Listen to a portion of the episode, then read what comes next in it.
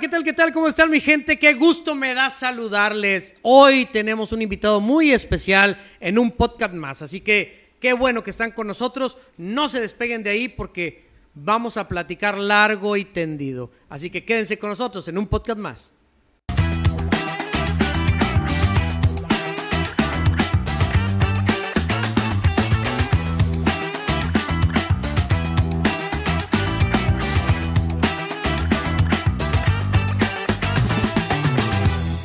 Gracias mi gente por, eh, por, estar con nosotros en un podcast más. Y hoy tengo un invitado muy especial, es un muy buen amigo de mucho tiempo. Eh, nos tocó compartir cosas en Televisa, si mal no recuerdo, entre otras cosas, este, pero sobre todo se desarrolló una muy buena amistad. Está con nosotros nada más y nada menos que Navarrete Comedy. Ah, muchas gracias, Lacho. Gracias por qué presentación. Dije, ¿a quién vas a traer, güey? con esa presentación. No te emociones porque fue, lo que alcanzó. Llegó el muchacho este y dijo, bueno, pues este güey ah, habla, habla, bastante fuerte. Me emocionaste mucho. ¿Quién va a traer este güey? Eh, se va a poner bueno. Se va a poner bueno este podcast. no, soy yo. Hermano, muchísimas gracias por, por aceptar la invitación, carnal. Sé que ah, vienes casi, casi llegando de la Ciudad de México. Sí, venimos de la Ciudad de México con el miedo de que nos temblara, pero no nos, no, nos, tocó, fíjate. Y acababa de temblar otra vez. Sí, sí, sí. Sí, tembló otra vez, pero no, todo muy bien. Qué bueno, qué bueno, mucho gusto. Digo, no, no, no puedo dejar pasar esto. Estuviste trabajando con el escorpión dorado. Así es, estuvimos trabajando. Fíjate que fue una invitación eh, que rebotó por medio de Oscar eh, con el perro Guarumo. Sí. entonces me dijo, oye, fíjate que he visto a Fulano, a Sutano, ¿cómo ves? Dije, no, pues es de mi gente, güey, dice Burgos, y me invitan a mí también, entonces por rebote, pero yo ya tenía el, gusto de conocer al Wherever Tomorrow. ¿No? Al wherever. Pero no, al hermano, a Gabriel, pero no a, no, no a Alex. Sí. ¿no? Y por medio de esa conexión con Oscar, pues llegamos ahí el día de ayer a grabar un, unos rollos. Está bien loco, güey. Están bien locos. Sí, sí es que, ¿sabes qué? Pero yo creo que para, para el trabajo que ellos hacen, Digo, que es parte de lo que tú también haces. Sí, sí, Necesitas estar chisqueado, compadre. Necesitas estar chisqueado, porque si no, no sale. ¿Cómo? Si no traes esa chispa de, de lo fuera de, no lo haces, la verdad. muy, muy chido los dos. Y muy, todos, todo su equipo, todo su equipo de la Ciudad de México, muy, muy chido se portaron. Y ayer llegamos en la madrugada, o sea, vamos llegando a la Ciudad de México. Que a todas, la verdad que me da mucho gusto porque Gracias, compadre. Pues, eres talonero, ahí andas por, todos lados dando. Renovar o morir. Sí, porque digo, finalmente haces shows, pero tienes tú la, los, los, bares, güey. Así es, tengo mis bares aquí en, Monterrey, que no ha sido fácil. Obviamente tú lo sabes, nada es fácil. Yo ya viniendo desde Guadalajara, porque yo soy de Guanajuato, pero vengo de Guadalajara, ya tiene mi bar. Te estoy hablando hace buen, buen tiempo, se llamaba El Huevón de Navarrete. el Huevón. ¿Te conoces bien? Soy, sí, sí, sí. De hecho, los baños eran las huevonas, los huevones, y al mesero tenías que gritarle huevón. ¿No? O sea, para que te hiciera caso. Si no, no. Estaba bueno, ¡eh, huevón!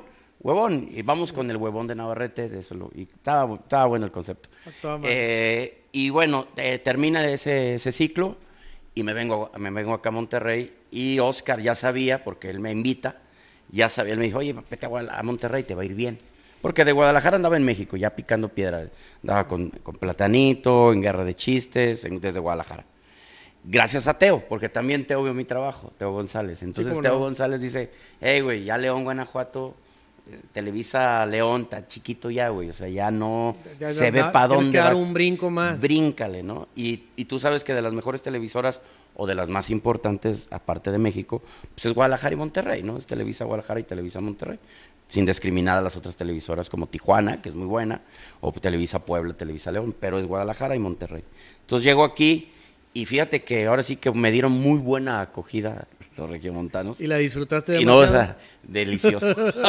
muy chida, muy chida. 13 años voy a cumplir ya aquí en Monterrey. sí, pues sin moverme yo, Pues yo me acuerdo, güey, cuando llegas a Televisa, Monterrey, este, y llegaste, pues digo, pues como eres, güey, pues, pues abierto y a cotorrear y buena amistad, por cierto. Pero, pero fíjate que fue una época bien interesante donde no solamente se hizo un grupo muy importante de comediantes dentro de los cuales estabas tú, este, sino que también ustedes, ya siendo comediantes importantes, reconocidos. muchas gracias, ya traíamos trayectorcita. Exacto, le empezaron a dar vuelo también y apoyando a, otros chavos. Así es, de hecho, Oscar, cuando me dice, yo sé que vas a poner tu bar aquí, porque tú ya traías una idea, tú ya tenías un bar, ¿no?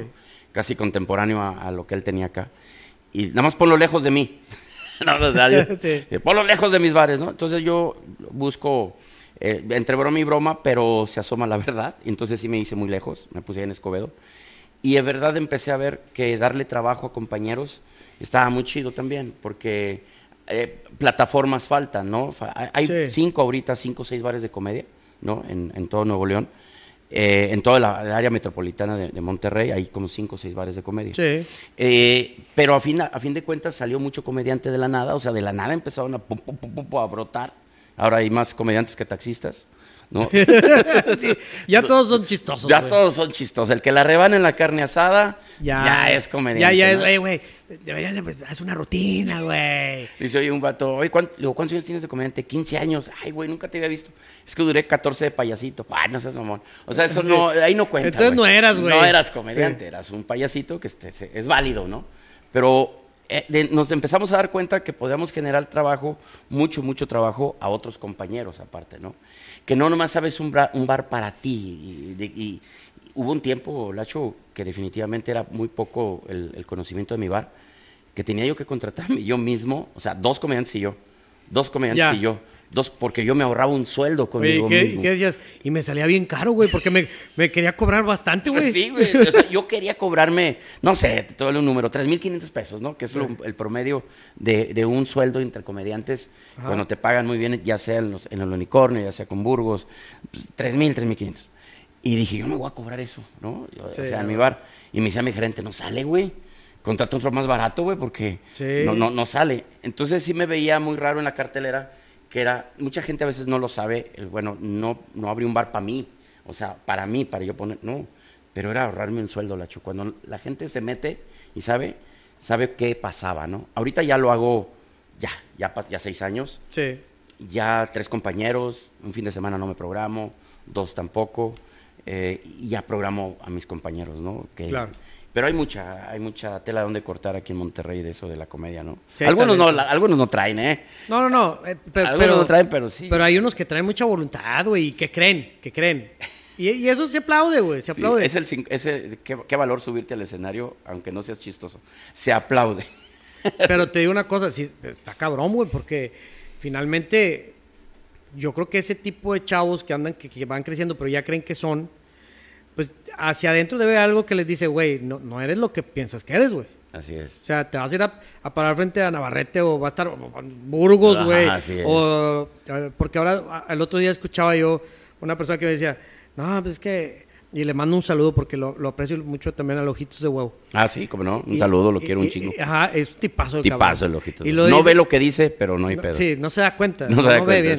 Pero, pero el canijo ha sido un ejemplo y muchos dicen, no, pues si él pudo. No, güey, pues eh, la, la, situación era complicada al mil, güey. Al mil, al mil por Pero bueno, yo, yo traigo un, tema que yo quiero preguntarte porque creo que pasa en muchas, en muchas partes. A ver, güey, ¿cómo está el rollo este de ser comediante o ser estandopero, güey?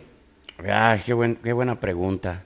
Mira, a mí ese rollo, eh, yo siento que el rollo de estar muy pegado a los Estados Unidos nos contamina mucho. O sea, nos contamina a veces a mal, algunas cosas son buenas, pero esto de la comedia está un poco mal. Ah, e, es una, es una forma de decir, la comedia es local, Lacho.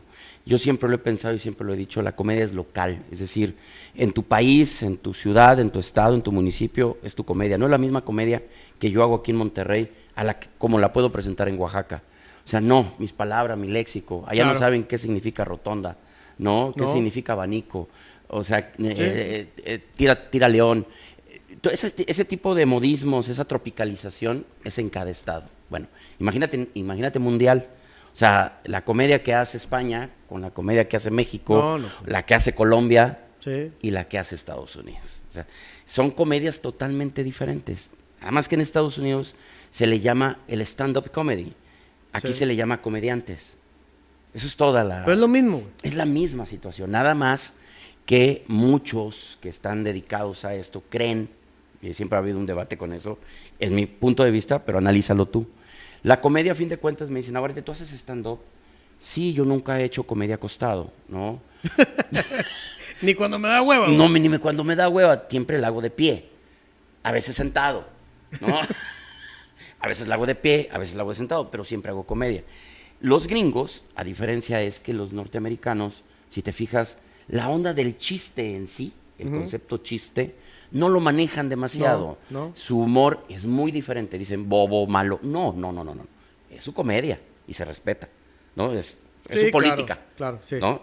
Que nosotros seamos albureros, que nosotros los mexicanos seamos doble sentido, que nosotros tengamos siempre a Pepito en nuestros chistes, a los gallegos, a los borrachos, a los chicos light, ¿no? la, comunidad LGTB. Que tengamos ese concepto, no, es nuestra comedia, pícara, ¿no? Sí, diferente. Diferente totalmente. Entonces, queremos copiar a los norteamericanos hablando, hablando, hablando, hablando, hablando, hablando, hablando, y dentro de la hablada debe de haber algo de comedia. O sea, ah, en el monólogo, que a fin de cuentas lo que hacen los gringos es monólogo, monologuean.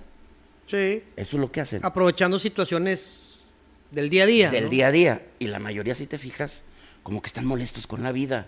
O sea, la mayoría de los que hacen stand-up están molestos con la vida. O sea, a mí me zurra que, por ejemplo, los tiendas fulanas de tal, los departamentos. A mí los elevadores, me caga que le picas y no sé. O sea, estás molesto con Tengo dos hijos. No, hombre, no nos debí de haber tenido. O sea, toda la comedia de... Es como que están un poco molestos, ¿no? Sí. Entonces, yo lo único que digo es que la comedia, hazla como tú quieras, con monólogos, con historias, con anécdotas, con chistes, pero haz reír mexicano. Pero que no usas, que eres estando, pero porque no usas efectos. Porque ese es otro dilema, que mucho comediante eh, yo crecí con ese estilo de comedia, no efectos, sino tener un grupo atrás, aunque no cantaras. O sea, estaba muy chido porque se veía un show espectacular. Se veía la entrada, una batería, guitarra, y tú cantabas de una estrofa, pero la berreabas porque ni cantabas, porque el que cantaba era tu, tu vocalista que tenías ahí. Y salías con un espectáculo, pero hay que pagarle a todos ellos. Entonces empezó la cuestión, a los cuestión de los costos, hasta que llegó con un tecladista y bueno, un tecladista. Y el tecladista sacó una compu. Y luego acaban, la compu es más barato. Y un DJ, y ahora un vato que le aprieta botones y te mete el toño paña sí, ¿no? Entonces eso se empieza a resumir. Y el estando pero dice que no lo usa, o sea, no lo necesita. Y si tú usas un DJ, ya no eres estando pero, ya eres un comediante. O sea, es un dilema medio raro, güey. O sea, que es porque los gringos se suben y empiezan a hablar y hablar, y hablar, y hablar y hablar y durante la hablada se ríen. O sea, dices tú, y levantas los hombros y está la comedia. Pues no, es que es la viejita. Y ese día se cayó la viejita, se le vieron los calzones. Ah, porque mira, si no se le hubieran visto, o sea, bla, bla, bla, bla. Pero eso es, eso es gringo, eso es Estados Unidos. Sí. Ah. y te, aventas, te aventaste de cuenta con la viejita una hora, güey. Una hora, hablando del tema de mi abuela, que desde que yo nací, mi abuelita, hasta que se murió, ¿no? Pero platicas toda tu historia de tu abuela. Hay, hay, que lo digas simpático, güey Está con madre. Yo he ido a 5 por 8 comedia, he ido, me dice, Navarrete, stand-up o, comedia. Me dice, ya me peleo, güey. Lo que ustedes me pidan. llámalo como quieras. Llámalo como quieras. Lo que quieres que. Haz stand-up, güey. Ahorita chistes no, stand-up, va. Sí traes. Toda mi vida he hecho eso. te paras y, avientas, y avientas chistes y dices, chingo. Sí, o historias de, mi, de que encontré a mis papás teniendo relaciones sexuales, güey, cuando yo tenía 8 años. ¿No? Entonces fue una historia que estoy traumado hasta la fecha de haber visto a mis papás a los ocho años teniendo relaciones. Una vez los encontré de perrito, una vez de, cowboy. o sea, entonces se, empiezan a reír porque yo los veía a través de la puerta. Ya no estoy diciendo un chiste, ya estoy diciendo un monólogo. Sí, es una historia, güey. Ya es una historia, ¿no? Ya estoy contando un monólogo. O cuando mi hijo lo sorprendí eh, tocándose, viendo videos pornos y, y, ya me puse a ver videos pornos con él y wow, vieran qué interesantes son los videos pornos. Y entonces ya empiezo a platicar, ya es otra historia. Le sacaste el lado educativo y la chica. Ah, exactamente. Yo veo películas porno, pues nada más para ver si al final se casan.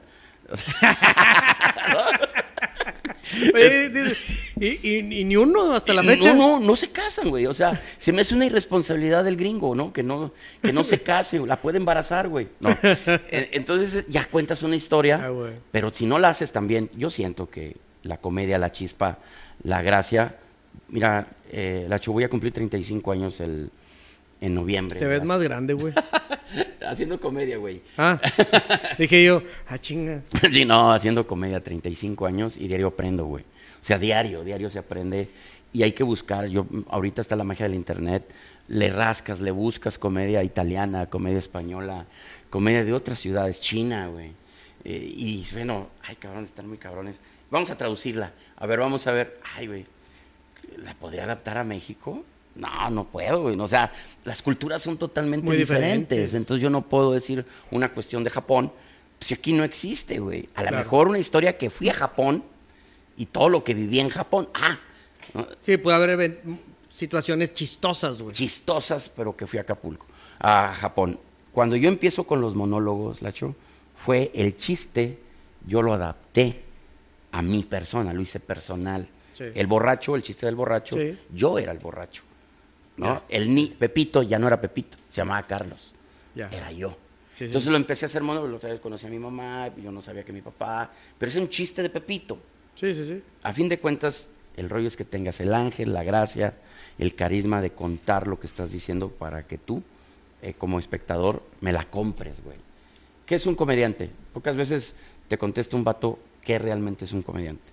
Un comediante, dice, dice una señora, estaba en San Pedro, este, un comediante, el que no va a la escuela, y, todas las señoras, cuando no va a la escuela, dice, señora, si me da la fórmula de la bomba atómica, le, paso un, le, regalo 100 pesos.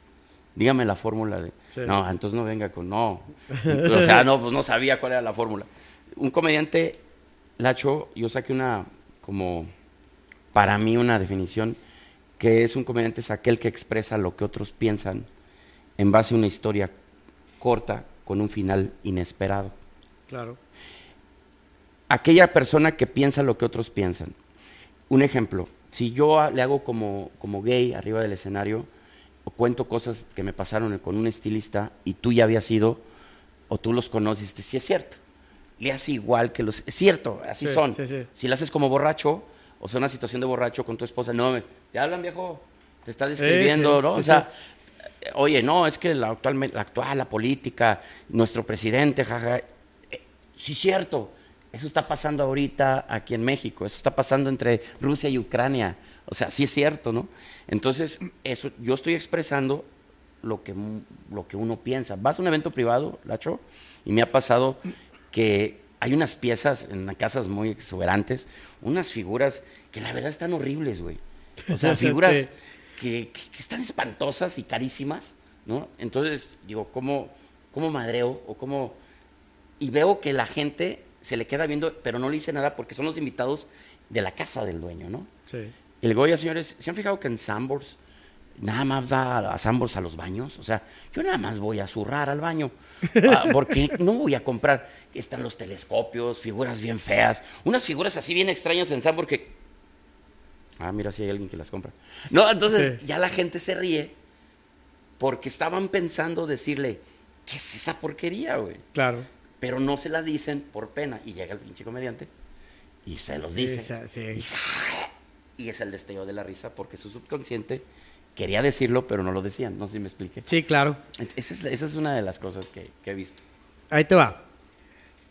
No me lo contestes de inmediato. Okay. Pero de cuando tú empezaste a tener esa inquietud de ser comediante. Sí. Al día de hoy. ¿Es al día de hoy lo que tú en algún momento soñaste que te hizo moverte a, ser comediante? ¿O es más?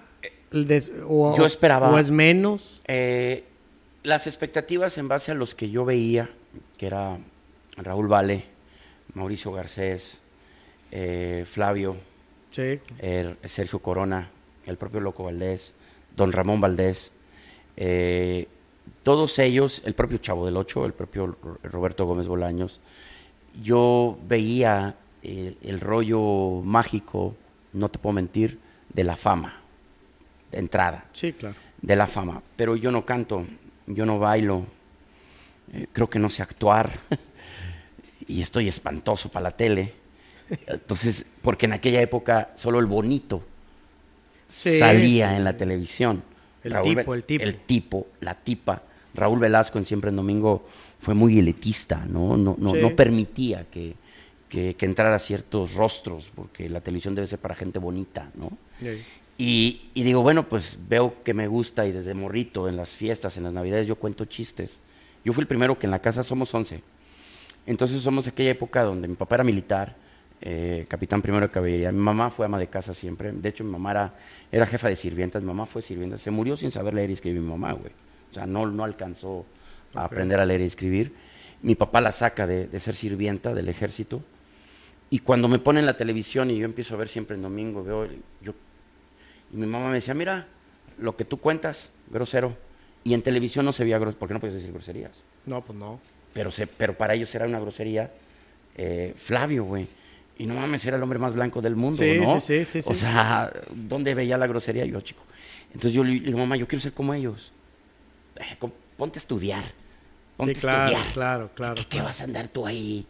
Y digo, papá, yo que tú vas a divertir borrachos. Mi papá se me quedó muy grabado eso tú nunca vas a dedicarte a, divertir borrachos. O sea, el, extremo, Lacho, o sea, sí, cabrón, a divertir borrachos, o sea, y borrachas ahí que todos, no, no, tú no eres un gracioso, un payasito. Y yo veía entonces por qué ellos están en la tele. Yo quiero ser como ellos, yo quiero ser como ellos, yo quiero ser como ellos, y me lo clavé en la pinche cabeza. Y lo logré en Guanajuato, pero la comedia ya la tenía yo, a los 17 años me subí por primera vez a un bar a los 17 años. ¿Cómo fue? Eh, eh, fui al bar, se llamaba Galerías, ya no existe en León, Guanajuato. El escenario era del tamaño de tu mesa, de este mesa del tamaño del escenario, chiquitito, en una esquina, 70 almas. Pero ahí se hacía comedia. y entonces yo llegué, me veía un poquito más grande y les dije, 18 y soy comediante. ¿Y qué haces? cuento chistes. Y siempre, yo contaba chistes. Y yo preguntándole al público, ¿un chiste de qué? Ah, a ver, de borrachos, a ver, de macetas. Y les contaba uno de chistes de macetas, ¿no? a ver, de tiburones. Y, muy bien, ¿cuántos años tiene? La verdad, 17. No, me van a multar. Te voy a pagar. Y ya me dio mis 150 pesos, güey. Güey! Dije, desde aquí soy comediante, güey. O sea, yo ya recibí dinero.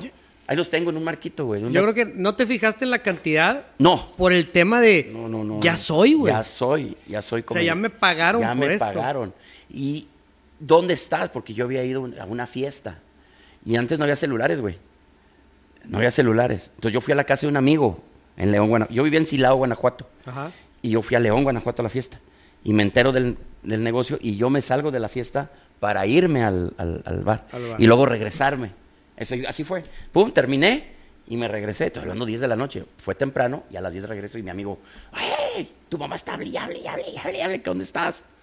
Y mi mamá está bien, porque ¿dónde andabas, Carlos?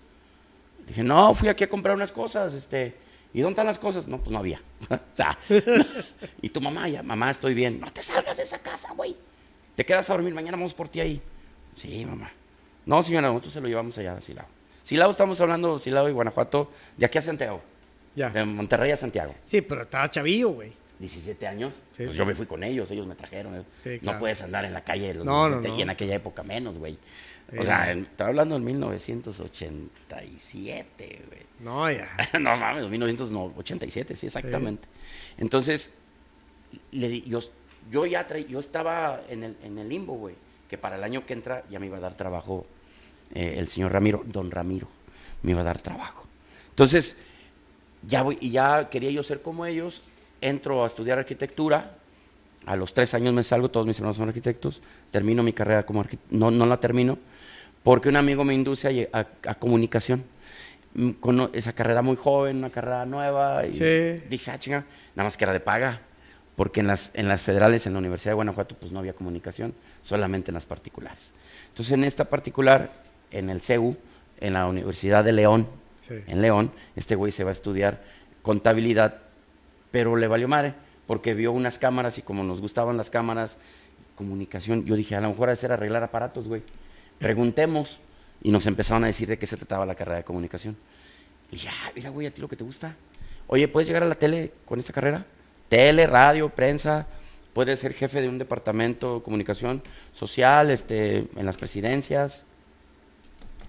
Esto quiero estudiar. Papá, me voy a poner a estudiar esto. Estás loco, güey. Le dije, no, papá, ya me traumaste lo de fútbol porque jugué fútbol, güey. Entonces yo jugaba fútbol, jugué en el Irapuato, güey. Y luego iba a León y en León no me aceptaron y me compraron en el Zacatepec y ahí vieron los Pumas, ya no me dejaron ir. Yo no me chingué la rodilla, no me dejaron ir. ¿Te chingaste la rodilla? No, no. No me dejó ir mi papá, me frustró mi carrera de futbolista. Y dije, bueno, esta no me la frustras. Y me salí bien rebelde de la casa, de aquí a Santiago. Nada más. Viajes son. Me fui lejísimos de la casa, ¿no? Y termino mi carrera, esa sí la termino, pero en el, eran eh, cuatrimestres. Sí. En el tercer cuatrimestre, en el cuarto cuatrimestre van y buscan gente para hacer un programa de televisión en Radio Televisión de Guanajuato. RTG, el canal de gobierno, como aquí el canal 28 de Monterrey, ¿no? Y pues yo me apunto. Y entonces cuando dicen, es un programa infantil, y todos, de ciento y tantos, todos, no, ¿y qué hay que hacer? Como Chabelo, van a ser unos Chabelos. Ese es el vato, así nos explicó. Yo me apunto, chingues, man. Y, mi mamá, ¿qué te inscribiste y tú qué? Yo me voy a meter. Ya yo vivía en León, yo los fines de semana me iba a Silao. Ya era un estudiante eh, de, universidad. Libre. Libre. Entonces, cuando llego a RTG, había la prueba. En total, que para no se te cuento lado, no, me quedo junto con Gabriela y César, eh, que fuimos los titulares del programa. Aprendí divertido, un programa 100% cultural. Y que teníamos que decirle a los niños que fueran ordenados, estudiosos, que no echaran desma. Y me puse un overall, dije, bueno, Chabelo usa así, yo lo voy a hacer completo, de mezclilla. Y era mi imagen, güey. Ah, y daba consejos. Y, le y mi mamá me hablaba, ¿no? Mira, güey, voy a ir a esa televisora y que vean tu cuarto. ¿Eh? Para que vean el... Hay ratones en tu cuarto, hay hasta cucarachas en tu cuarto. Y tú hablando consejos de que sean limpios, háganle caso a mamá. Eh. Si supieran el conductor mugroso que tengo. mi mamá era, mi mamá era así, era, mamá, cállate, me recojo. No, vas a venir a recoger el cuarto. Si no, voy a hablar con el jefe tuyo y le voy a decir que no sirves para dar consejos. Uh, que la fregada. Y ahí empiezo y con los niños y le dije, vamos a poner una sección de chistes. Entonces, que los niños cuenten su chiste. Claro. Entonces, era el, el, chiste boy, ¿no? Entonces ya el, niño contaba su chiste y ya, ah, ganaste, ganador, a ver, pero que el conductor cuente uno y ya, puros chistes bien bobos. Cuando estoy en, RTG duré casi cinco años, cuatro, lo que terminaba mi carrera. Ya. Y para pagarme la carrera, becan a los que jugaran fútbol, fútbol, béisbol y básquetbol. Esos tres deportes. Si tú estabas en esa selección de la Universidad del CEU. Para competir contra el Ibero, contra el TEC de León, ¿no? Contra las universidades ahí de Guanajuato. Me metí a fútbol. Ah, bueno. Me quedé. Becado, Lacho. No pagué una colegiatura del segundo año de la carrera, fueron no pagué un solo peso de la carrera. Y entonces todo lo que ganaba, pues ya me lo... Y iba yo a hacer shows, hasta que me dijeron, hey, güey, no puedes estar en bares haciendo comedia, diciendo groserías, y das, sales en la tele en un programa dando consejos de niño. O sea, sí, claro. como que no cuadra, güey. Sí. Y le digo, ¿qué hago, jefe? Pues eso es en la noche y nadie sabe, aparte. No, es que ya nos, ya una señora que pone a su hijo a ver tu programa, te vio diciendo mil, mamadas, ¿no? Mil sonceras. Y ahora estás. Ah, chica, que no es el comediante el que. Sí. Acaban. Pero no pasa nada. Yo les decía, ¿cuál es el problema? Claro. Esto es a las 3 de la tarde y yo, esto es en la noche.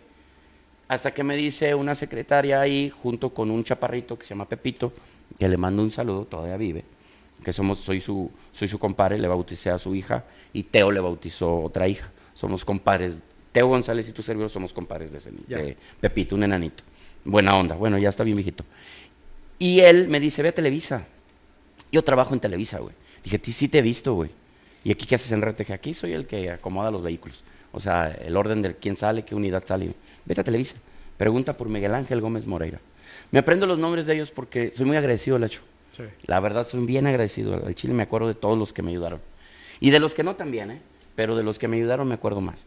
Llego yo con él y digo, jefe, este, ah, sí, me dijo Pepito, ¿qué haces? Tengo un programa en RTG, ¿ese canal qué? Ese canal nadie lo ve.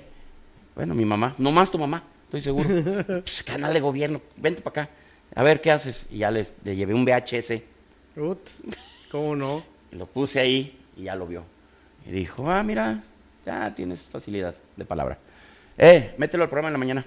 Pero mira, vas a meterte en el programa en la mañana y vas a hacer comedia. Te quiero, quiero, queremos un comediante ahí que diga puras tonterías. Mm, y mi programa de, ya salte. acá vas a ganar tanto. Ah, chinga. O sea, voy, voy a ganar lo mismo, pero no voy a producir porque lo, cuando me dan, me invitan al programa de, de infantil, Lacho, el productor se tuvo que salir, se tuvo que ir a Estados Unidos. Entonces tú hacías las dos funciones. Y me quedé con el programa, el, director me da el programa y yo lo empecé a producir. Entonces, pero imagínate, era producirlo, eh, que, llevo, qué hago, eh, llevo un payaso, me llevo más la escuela y en la noche irme a presentar a decir chistes. Ay, güey, este, entonces nada más voy a hacer que llegas en la mañana, como gente ragia. Llegas, en tu micro, y métete, echas de madre. Sí, tan ¿no? lo dejas el micro. Te, entrega el micro y me voy. Ah, ¿y a qué se acaba el programa? Se acaba a las 12. Güey, tengo clase a la una y media, es cuando empiezo. Ah, pues me queda. Acepto, va, eso, cabrón. Fui y renuncié, me, se enojaron, eh, que aquí te habíamos dado la oportunidad, de a dónde vas a irte, a Televisa. Ay, ¿cómo crees que vas a entrar de la noche a la mañana? Ups, no sabían que yo había hablado. Claro. Y entro a Televisa. Por fin llego, llego a Televisa y yo mi mamá, ya voy a lograr lo que yo quería, ¿no? Ya es un escalón, ya estoy en Televisa, donde yo veía a Sergio Corona, güey. Sí, sí. me explico el sueño? Sí, claro, güey. Yo estaba ya, pues, 20, 23 puñetadas años, o sea, porque estaba bien puñetillas. Pues imagínate, entro a los 23 años a Televisa. no, pues era otra cosa. No, ya estaba yo en el, en, en, No, y luego me entregan mi gafet no, no, no, no, Ya te imaginarás. Párame, mundo. No, deténme, güey. Y, entonces fueron muchas pilas, muchas, muchas cosas que me inyecté yo mismo y para seguirle dando, seguirle dando, seguirle dando.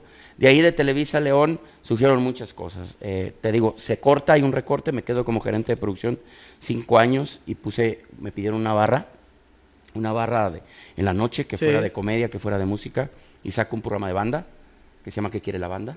Sí, cómo no. Que ahora está en Guadalajara. El nombre es mío, o sea, yo lo saqué y tengo pruebas de lo que te estoy diciendo. Después te digo cómo, cómo es una historia bien chingona.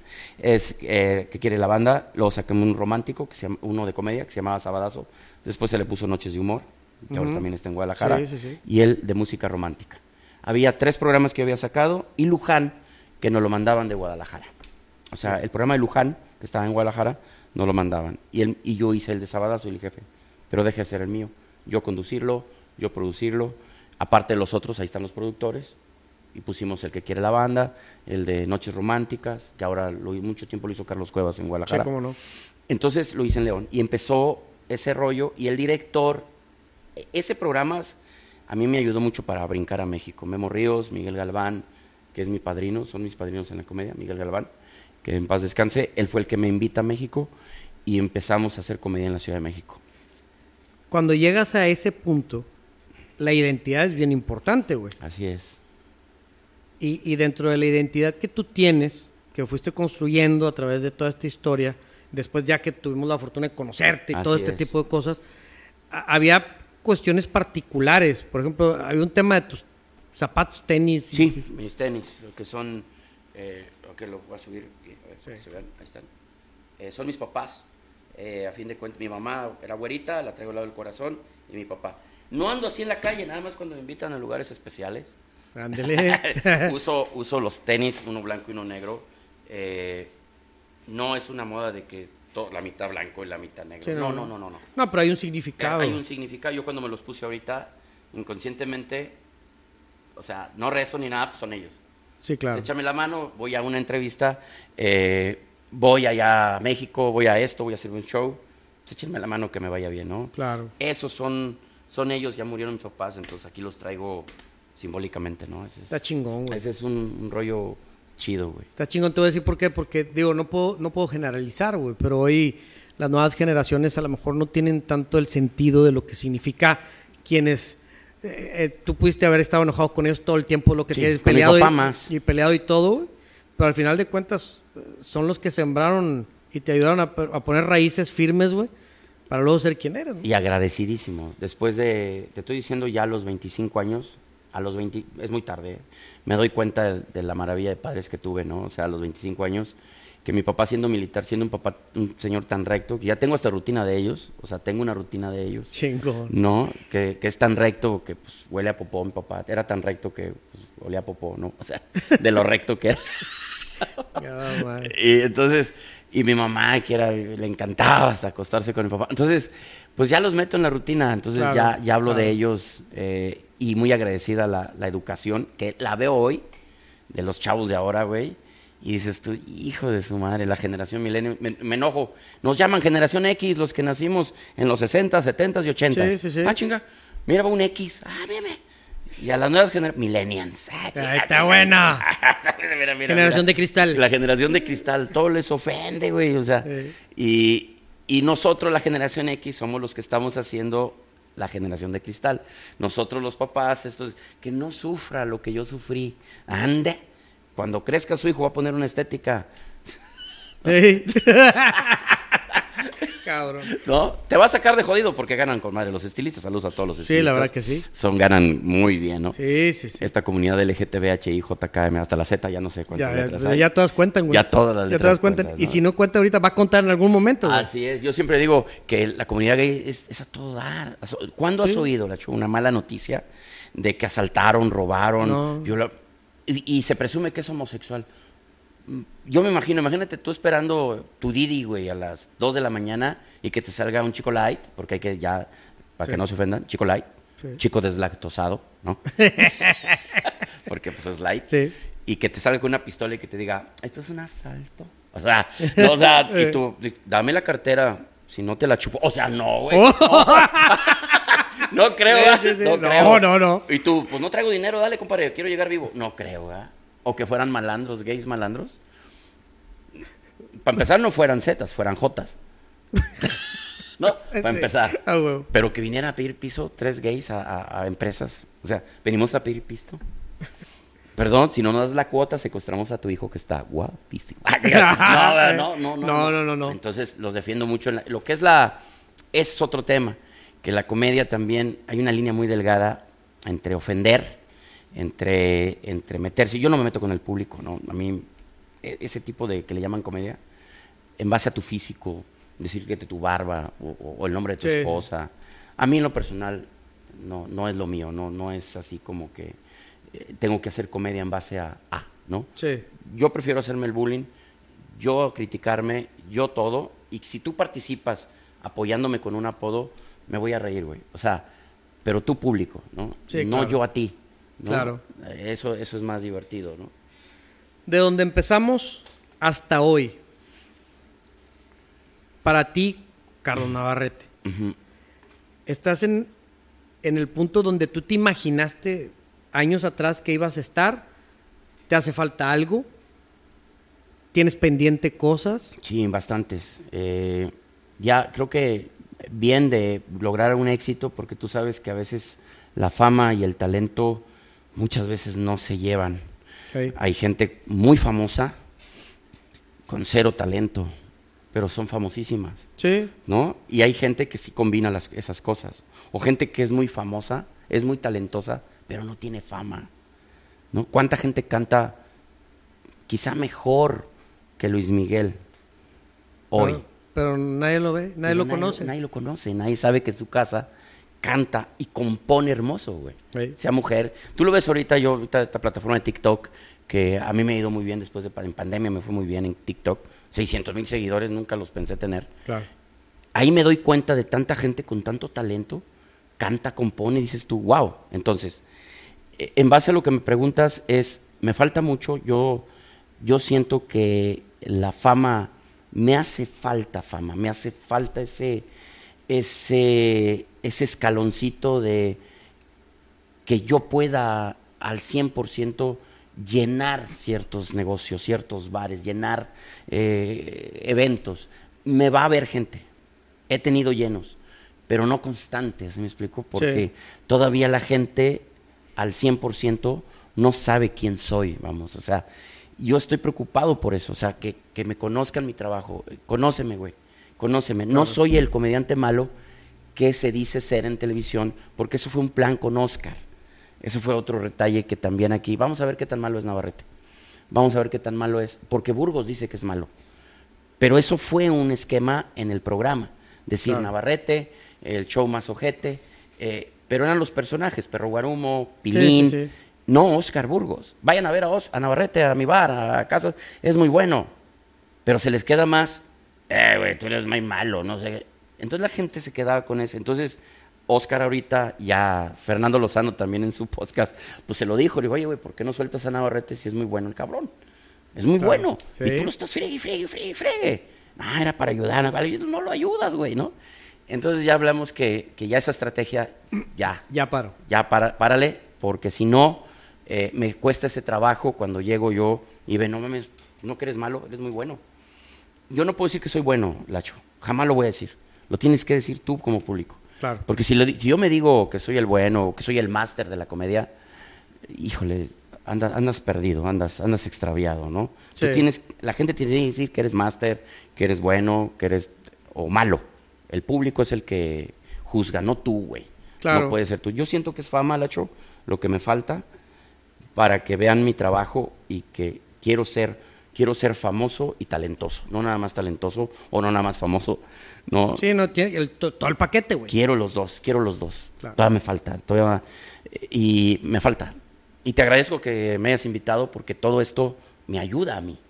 Pero, pero te, voy a decir algo, yo, yo lo hago no solamente por la amistad, porque yo, yo aprecio y valoro muchas cosas de, ti como, como cuate y como profesional una de las últimas veces que nos habíamos visto eh, eh, de, estar haciendo algo, así como el podcast cuando hicimos esta noche con Lacho. Así es. Te, hablé y dijiste, va, güey. Pero, pero todavía no terminaba de invitarte y tú dijiste, sí, voy, güey. Y, y, es bien complicado a veces en el medio. digo, tenemos grandes amigos. Así es. Pero que, que por más amigos que sean, no, pues no, no, no puedo, no quiero. No.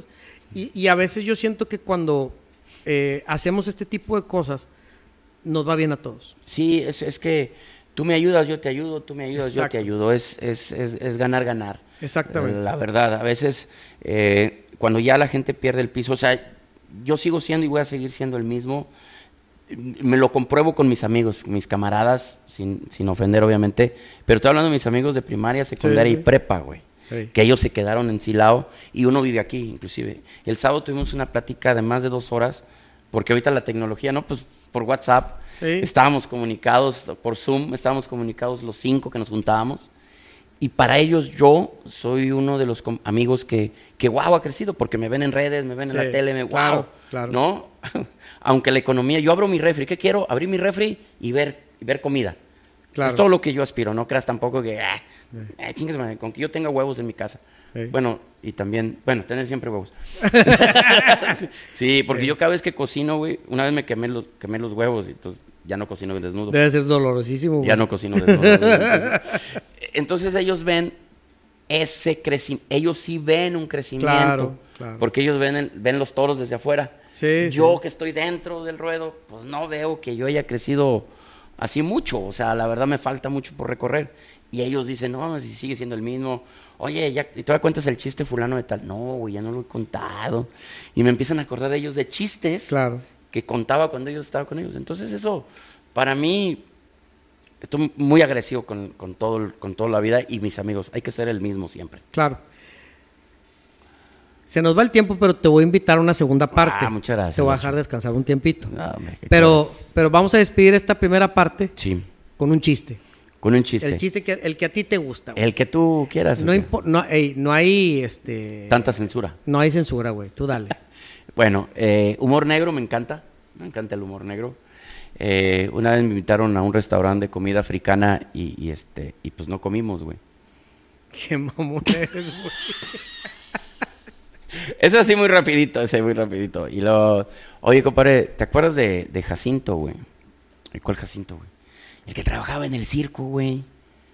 Jacinto. Ah, el canoso. Sí, güey, lo corrieron del circo. ¿Por qué, güey? ¿Por marihuano? No, se la estaba chupando un enanito. Esos son de los que, bueno, hay otros que me gustan mucho. Hay un chiste que, que lo hice como, como ícono parte mía, que es de Fidel Castro. Este, este pocas veces lo cuento porque luego mis compañeros fusiles eh, lo, lo, agarran y dicen, ah, pues porque es a fin de cuentas es un chiste, ¿no? Y los chistes ahora sí que no son de nadie. A mi hijo le puse dominio público, comediantes. Todos los chistes son de él. o ya ves que los chistes son de dominio público. Sí. Ah, bueno, pues mi hijo se llama dominio público. Son de él. Son de él. Todos. Todos los chistes son de él. Este, era un niño cubano, que va caminando por Cuba. Pues no, es que hay niños cubanos caminando en Miami. sí, También, en Ciudad Juárez. Sí, a huevo. Hay en Chihuahua, hay un chingo de cubanos. Y este niño cubano, ocho años, iba caminando por Cuba. Y va toda el niño. Y Fidel Castro lo ve. Fidel Castro, qué raro que caminara por Cuba, así raro que estuviera vivo. Va el señor caminando con sus 90 grados, güey. No 90 años, 90 grados. O sea, sí, todo, 90 grados. Y lo ve y dice, oye, niño, chico, usted sabe quién soy yo, ¿verdad? Entonces el niño voltea y lo ve, no, no lo conozco. ¿Usted no sabe quién soy yo? No lo conozco, señor. Soy Fidel Castro, tu gobernante. ¿Cómo no me vas a conocer? No, pues no, no lo conozco. Te tengo que matar, niño. Te voy a matar. ¿Por qué? Porque en este país, desde que uno nace, debe de saber quién soy yo. Está en la constitución, es un protocolo. Pero no te preocupes, no lo te voy a matar a ti, voy a matar a tu papá, voy a matar a tus maestros y a tus doctores que desde chiquito deben de... Lo siento, niño, ¿verdad? Que sí, ya llevamos varios muertos, toda la gente, que la comitiva que venía. Le sacan la pistola al niño de ocho años, se la ponen aquí. Y el niño, por favor, señor, perdóneme la vida, tengo ocho añitos. Mira, niño, la única forma que te pueda perdonar es que en este mismo momento me digas 22 palabras con C de Catro. Si usted me dice 22 palabras con C de Catro, yo le perdono la vida para que nunca se le olvide mi apellido Catro. ¿Cuánta? 22. 22 o muchas, lo mato. Ahí le van. Bueno, lo voy a contar. Y el niño agarra vuelo así como Maradona. ¿Sí? ¿Sí me entendiste? Sí. sí, güey. Ok se iba a regresar al Coca Junior, ¿no sabías? Que iba a jugar otra vez en el Coca Junior. Nada más que, pues bueno.